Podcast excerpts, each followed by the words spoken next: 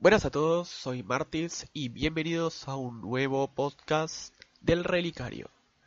Ese podcast en el que vamos a hablar un poco sobre la historia de Warcraft, vamos a hablar todas las semanas un cachito de lore, un personaje diferente, un grupo de personajes diferentes y tratando cada vez de ampliar un poquito más lo que sabemos y lo que no sabemos también porque vamos a hacer especulación del lore de Warcraft. Hoy vamos a estar hablando de el Panteón, el Panteón y los Titanes.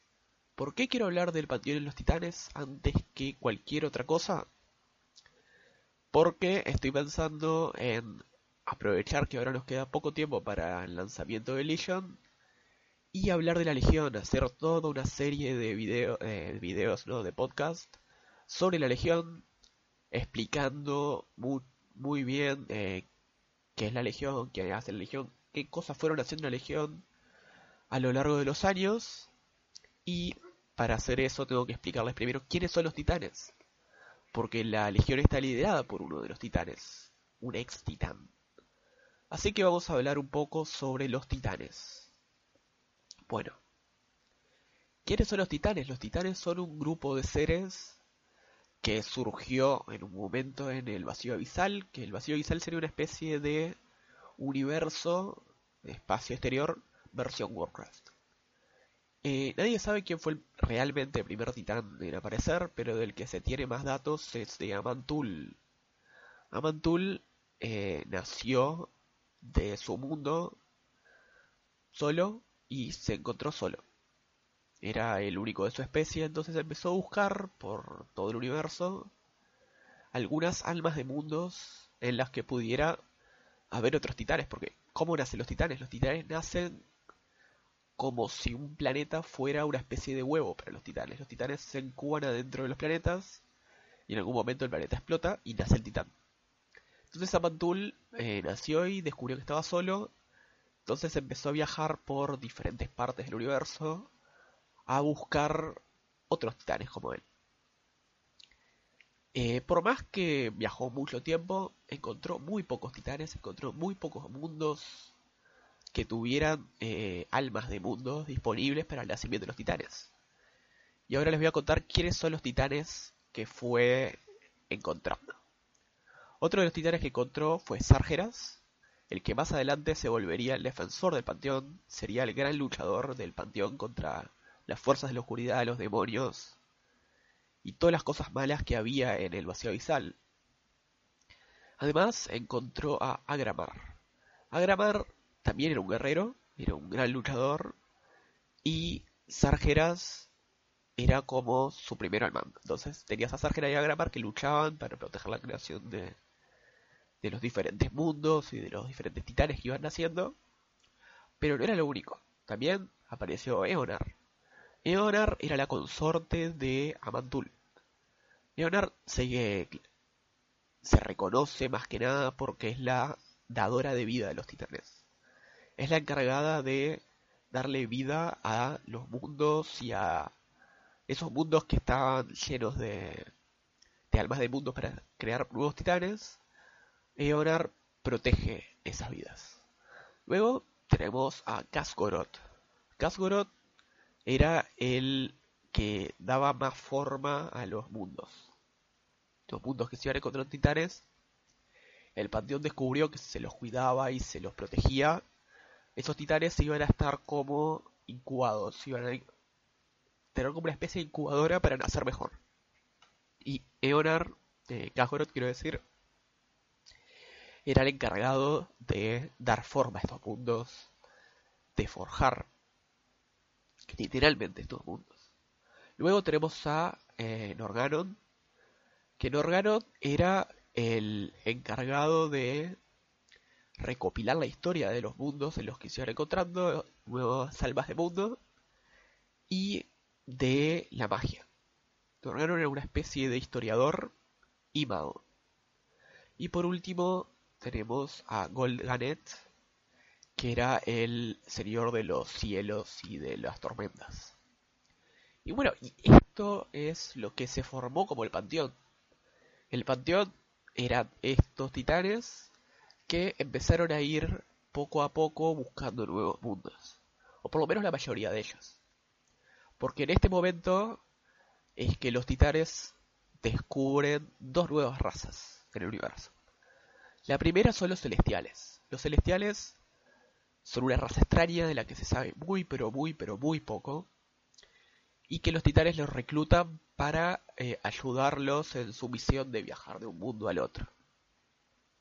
Para el que no sepa qué son los titanes, eh, los, los titanes no, los celestiales, los celestiales los pueden encontrar en Ulduar, por ejemplo, son todos como esos esas personas hechas con estrellitas, esos son los celestiales. Y bueno, los celestiales y los titanes se fueron de mundo en mundo buscando nuevas almas de mundo para eh, proteger y enguar. Menos dos. Dos de los titanes, siendo eh, y Sargeras, se fueron por otro lado a luchar contra todas las fuerzas malignas que eh, había en el universo. Y bueno, vamos a dejar a Kasgoroth y a Sargeras de un lado por ahora y vamos a concentrarnos en el resto del panteón. El panteón siguió viajando de mundo en mundo hasta llegar a Azeroth. El mundo de Azeroth era bastante diferente del resto porque desde ya se veía que había un alma de mundo muy poderosa ahí. Y además de eso había otras razas. Los principales eran los señores elementales, que a muchos les sonarán, especialmente los que juegan Hearthstone, porque menos Terazani, que era la señora de tierra, Alekir, que es el señor de los vientos, Ragnaros, el señor del fuego, y Neptulon, el señor de las mareas, eran los grandes señores elementales que había en Azeroth. Pero además de señores elementales, había unos seres que estaban eh, pudriendo el mundo. Estos seres eran los dioses antiguos. Los dioses antiguos estaban corrompiendo el centro del planeta y corrompiendo al alma de mundo que los titanes querían proteger. Entonces los titanes, siendo súper poderosos, dijeron, bueno, nosotros somos súper poderosos, están atacando uno de los nuestros, vamos a defenderlo. ¿Y qué se les ocurrió hacer? Matar a uno de estos dioses antiguos. Al matar a uno de los dioses antiguos, el terremoto que se despertó del planeta fue impresionante. Azeroth empezó a temblar de punta a punta y los titanes se dieron cuenta de una cosa. Si mataban a los dioses antiguos, iban a matar al planeta, iban a matar al alma del mundo que estaba generándose en Azeroth. Entonces dijeron, bueno, no los podemos matar, ¿qué hacemos? La solución que encontraron fue eh, luchar contra eh, los seres que podían matar y encerrar a los grandes dioses antiguos. Entonces los titanes empezaron a crear algunos tipos de razas. Entre las razas que crearon, crearon a los terrarios, crearon a los vigilantes, que serían los vigilantes de Ulduar. Crearon también a los Rakemen, no me sale el nombre bien, los que están en Uldum, y a los Mecanocos.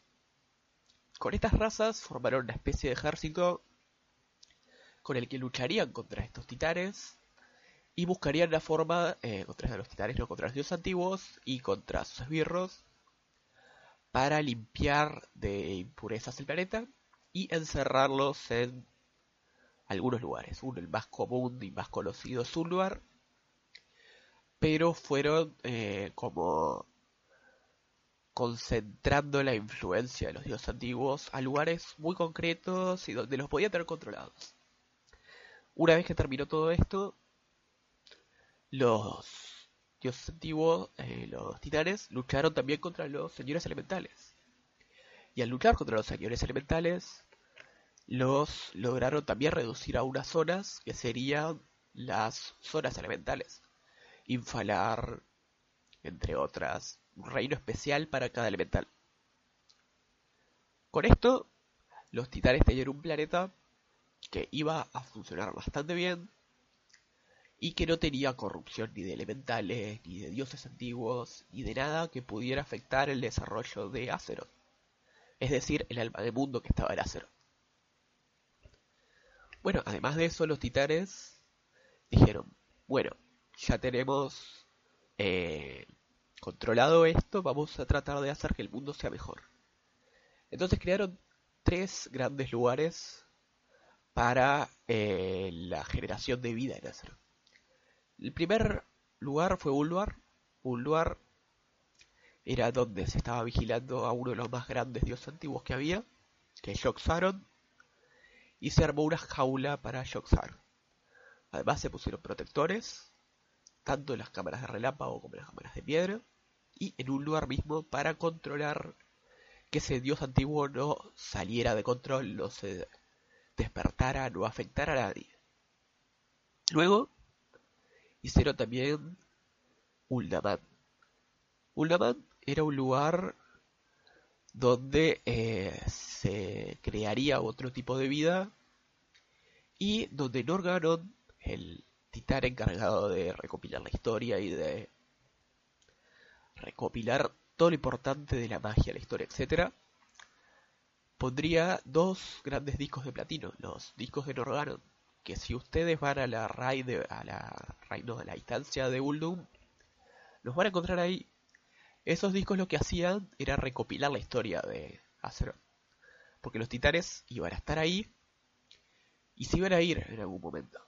Entonces eh, dejaron eso para que sea como una especie de testigo o de caja de lo que pasara en el planeta. Así cuando volvían podían leer los, los discos y entender qué cambios iba a haber en el planeta, qué era lo que pasaba, y en cualquier momento tomar acciones sabiendo qué es lo que había pasado.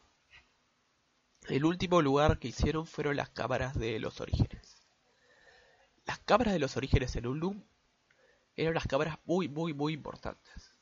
¿Por qué? Porque en un lugar se iba a estar midiendo el nivel de corrupción que podría tener el planeta. Pero en caso de que el planeta tuviera mucha corrupción, desde las cámaras de los orígenes, se iba a poder purgar ese, mundo. Se podía matar a todo lo que hubiera en la faz de la tierra de Azeroth y eh, era como una válvula de escape. Por un lugar podías como cuidar y controlar las zonas, pero si todo se complicaba, las cámaras de las originaciones serían las encargadas de purgar toda la vida de Azeroth y limpiar la corrupción del planeta. Entonces, eh, los titanes estuvieron trabajando así, se crearon algunas otras razas también, varias de las razas originarias de Azeroth, que serían los trolls, serían los Kiraj también, que los Kiraj eran los principales aliados de los antiguos, que se terminó separando eh, después de perder la guerra contra los titanes sus aliados en tres grandes lugares. El primero de todos sería Asholderum en el norte. Todos estos Kiraj que estaban al norte empezaron a evolucionar y se transformaron en lo que hoy conocemos como los Nerubian.